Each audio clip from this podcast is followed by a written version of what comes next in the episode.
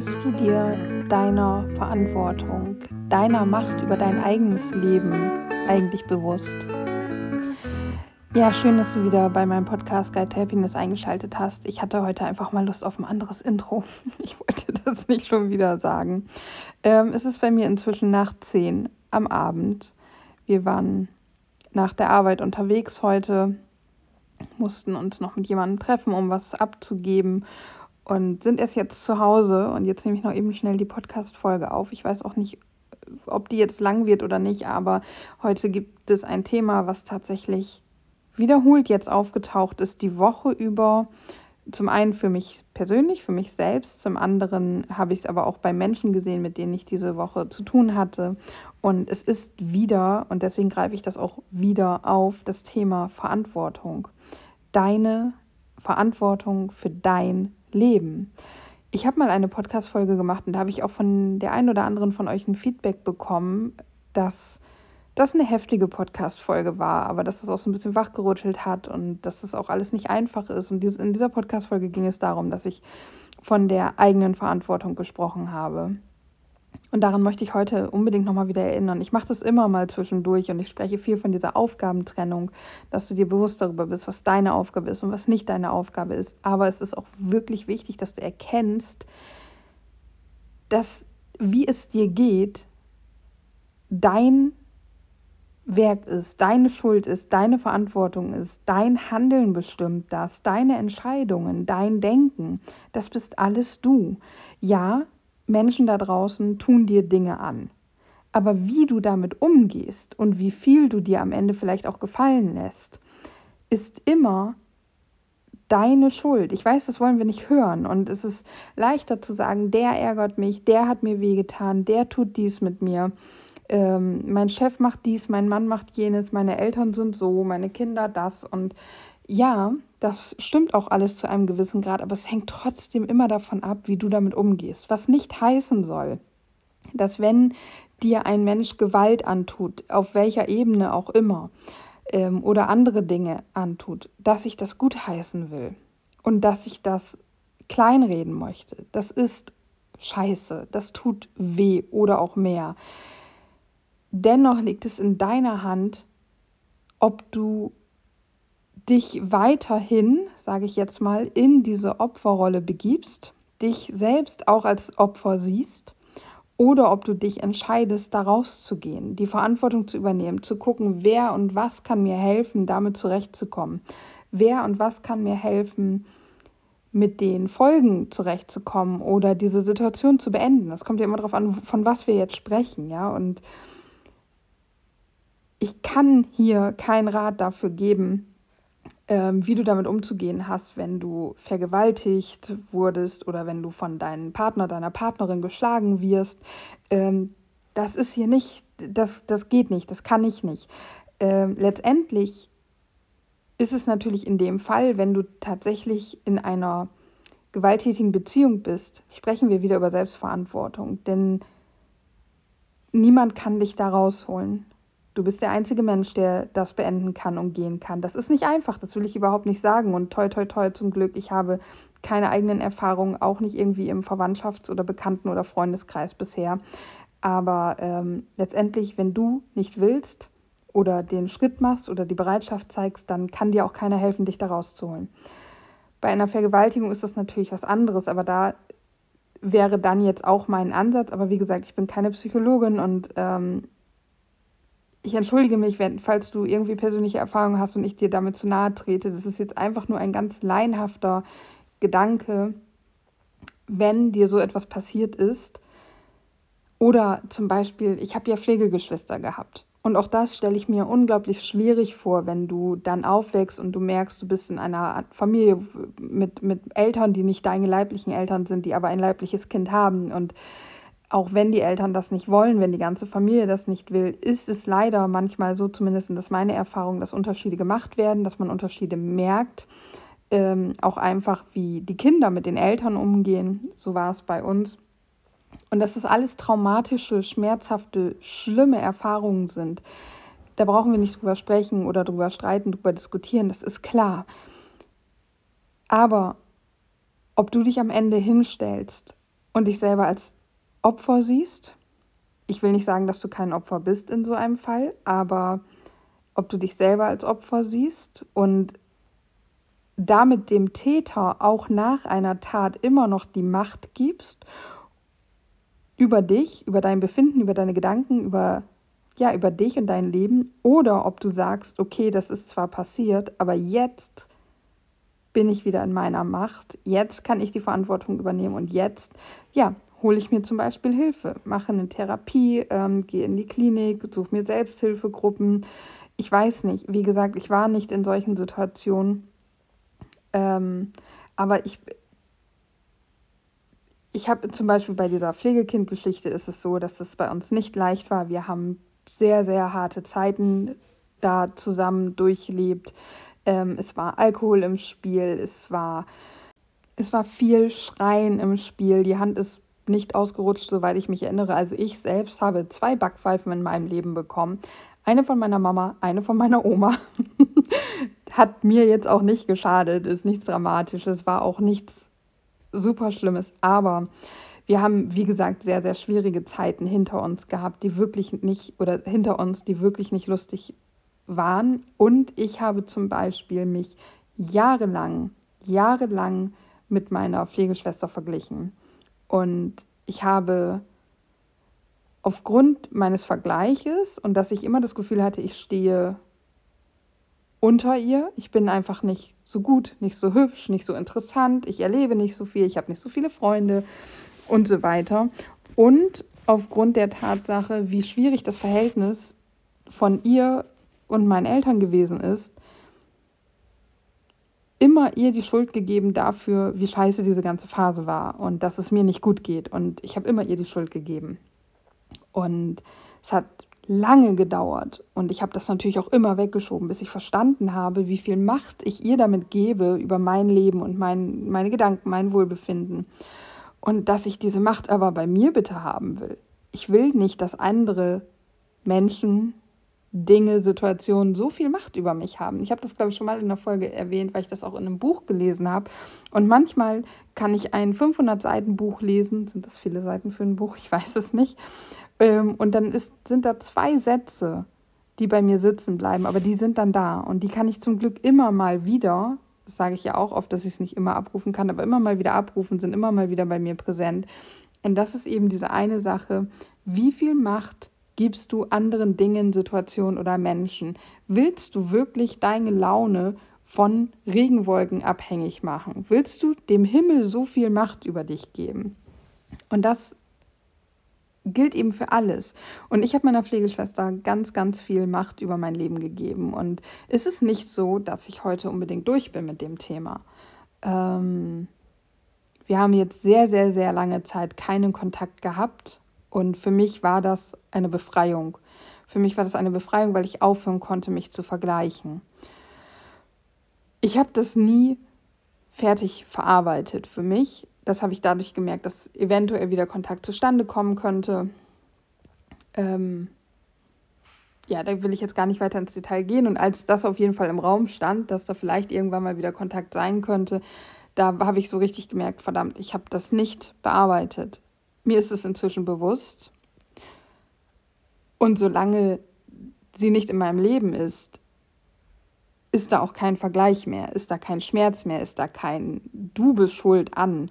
Ähm, sie ist nicht schuld an gar nichts. Wie gesagt, da, da habe ich die Verantwortung inzwischen für mich übernommen, aber ich bin nicht safe und ich bin mir sicher, ich würde wieder anfangen, mich zu vergleichen, wenn wir jetzt wieder Kontakt bekommen, weil ich damit noch nicht durch bin. Ich würde ihr dann nicht mehr die Schuld geben, weil ich, wie gesagt, inzwischen verstanden habe, dass es an mir liegt, dass es meine Gedanken sind. Aber das rettet einen nicht unbedingt davor, die gleichen Fehler wieder zu machen. Ähm, so, und wenn du jetzt eben einen Menschen in deinem Leben hast, der immer wieder Dinge mit dir macht, egal was für Dinge, wir müssen jetzt ja nicht von diesen schlimmen Dingen sprechen, sondern einfach von anstrengenden Dingen, der immer wieder was von dir fordert, ähm, dich immer wieder Sachen machen lässt. Nehmen wir einfach mal so ein Beziehungsbeispiel. Dein Partner, deine Partnerin erwartet immer von dir, dass du dich keine Ahnung, um die Wäsche kümmerst, den Müll runterbringst, kochen sollst, was auch immer. Ähm, Und dich riecht es auf. Du findest, das unfair. Warum musst du immer daran denken? Oder wieso musst du das immer machen? Warum kann er oder sie nicht mal das Klo putzen? Wieso hängt das immer alles an dir? Ja, wenn dich das stört, dann musst du es sagen und dann musst du eine Lösung mit deinem Partner, deiner Partnerin finden. Dann müsst ihr darüber sprechen, dann müsst ihr Kompromisse eingehen. Mal du, mal er oder sie. Ähm, oder zum Beispiel mein Freund und ich, wir haben das so, ich bin fürs Bad zuständig. Das bedeutet, ich kümmere mich um die Wäsche, ich putze das Badezimmer. Dafür ist er überwiegend für die Küche zuständig. Er hat mehr auf dem Schirm, dass wir Essensplanung machen müssen, dass wir eine Einkaufsliste schreiben. Er räumt eher die Küche auf, wenn da mal ein bisschen mehr rumsteht. Müll denkt er überhaupt nicht dran. Ja, finde ich irgendwie nervig.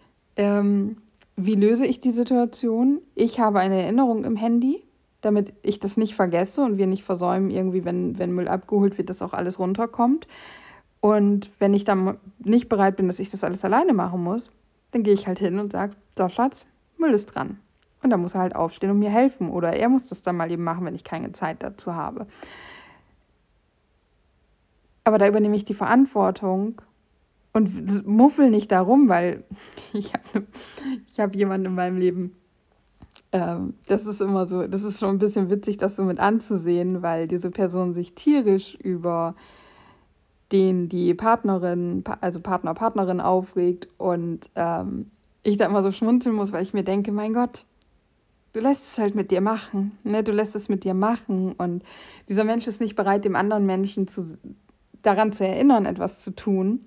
Und macht es dann selbst und regt sich dann aber darüber auf, dass er sie das immer selber machen muss. Und das ist halt so, ja, es ist aber deine Verantwortung, es ist deine Aufgabe. Und wenn du dir sagst, du willst es nicht mehr, wenn es dich so tierisch stört, dann musst du die Situation lösen. Und du löst sie entweder, indem du es einfach machst oder indem du es ansprichst oder indem du dafür sorgst, dass es diese Situation nicht mehr gibt. Beispielsweise im schlimmsten Fall eben durch eine Trennung. Ist nicht das, was ich dir jetzt sage oder rate, dass du das machen sollst, aber du hast die Macht, dein Leben zu verändern. Und das eben auch in solchen Situationen. Und ich hatte jetzt, wie gesagt, gerade heute oder auch, auch die Woche, es kam einfach mehrfach, aber heute gab es auch zwei Situationen, wo das wieder so auffällig war. Und Natürlich kannst du dich hinsetzen und dich permanent immer darüber aufregen, dass ein Mensch das und das macht und dich damit eben belastet und dich das tierisch stört.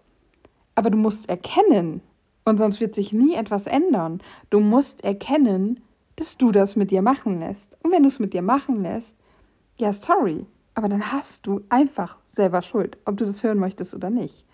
Dann hast du einfach selber Schuld. Das ist wie mit meiner Täter-Healing-Geschichte da spielt zwar noch ein bisschen was anderes mit rein, aber es geht eben auch in die Richtung. Wenn ich mich scheiße fühle, weil das für mich nicht funktioniert, dann kann ich jetzt entweder weitermachen und weiter schimpfen und äh, zum Beispiel, ich ne, äh, sauer auf Schöpfung sein und sagen, ja, das ist doch alles scheiße, warum tust du mir das an? Und meine Verantwortung abgeben an Schöpfung und sagen, ja, du bist doof quasi. so. ähm, oder aber ich erkenne, dass es meine Verantwortung ist und handle. So, und ob jetzt meine Variante, dass ich aufgebe und sage, ich kann mich da gerade nicht mit beschäftigen, weil es zieht mich zu sehr runter, der beste Weg ist.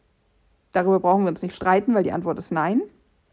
Aber das ist jetzt gerade mein Weg, um irgendwie erstmal wieder Ruhe in mein System zu bringen und um Verantwortung zu übernehmen, weil ich möchte mich nicht scheiße fühlen, weil das nicht funktioniert und dann sagen, ja, Gott ist schuld.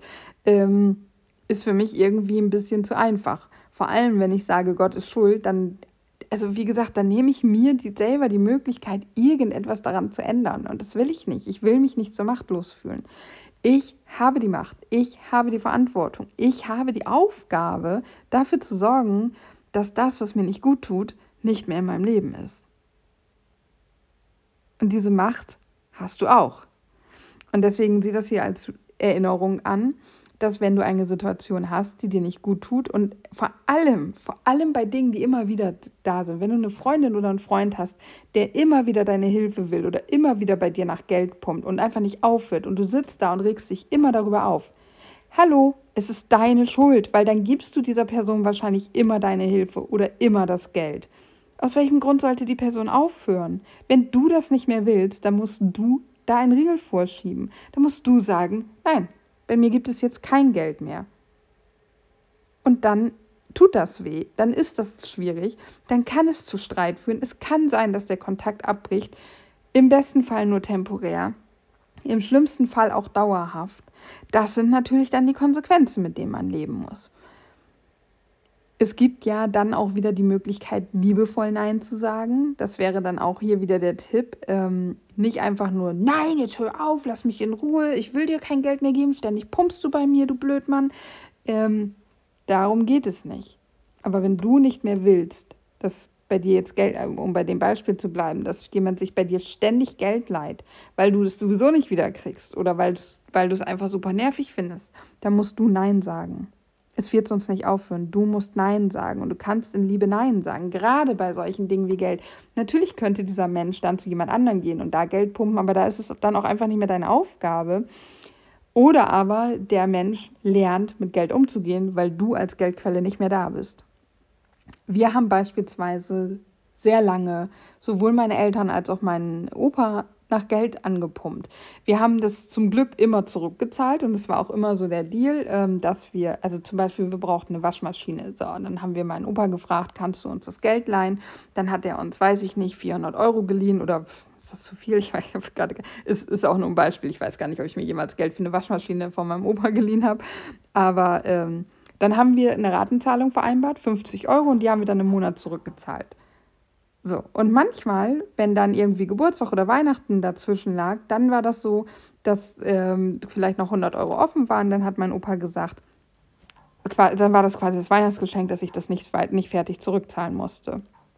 Ähm, dadurch, dass ich aber immer die Möglichkeit hatte, bei meinen Eltern oder meinem Opa nach Geld zu fragen, war einfach immer dieser Rettungsring in meiner Nähe, was wundervoll war, weil ich mich immer sicher gefühlt hatte, weil ich immer mich auf diese Menschen verlassen konnte und wusste, ich werde niemals irgendwie ertrinken, so finanziell gesehen. Aber ich habe auch nicht wirklich gelernt, verantwortlich um damit umzugehen, einen Puffer aufzubauen, äh, zu sparen, was auch immer.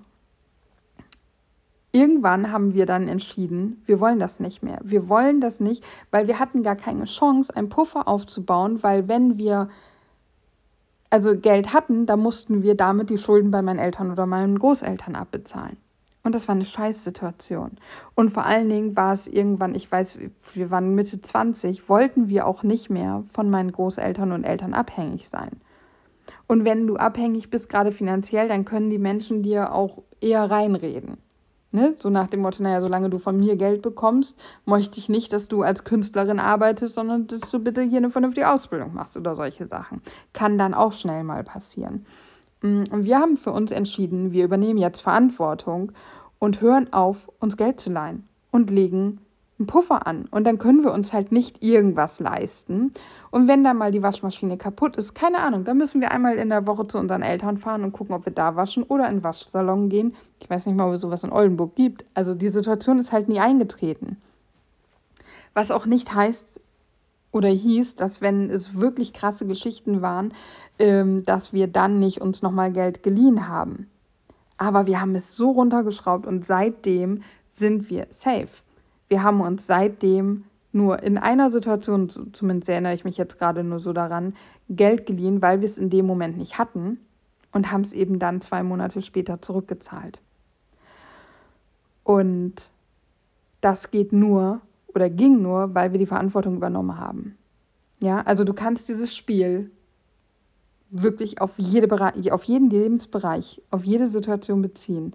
Werde dir bewusst, wenn du jemand anderen Schuld für eine Situation gibst, bedeutet das, dass du diesem Menschen oder eben dieser Situation oder dieser Sache die Macht über dein Leben gibst.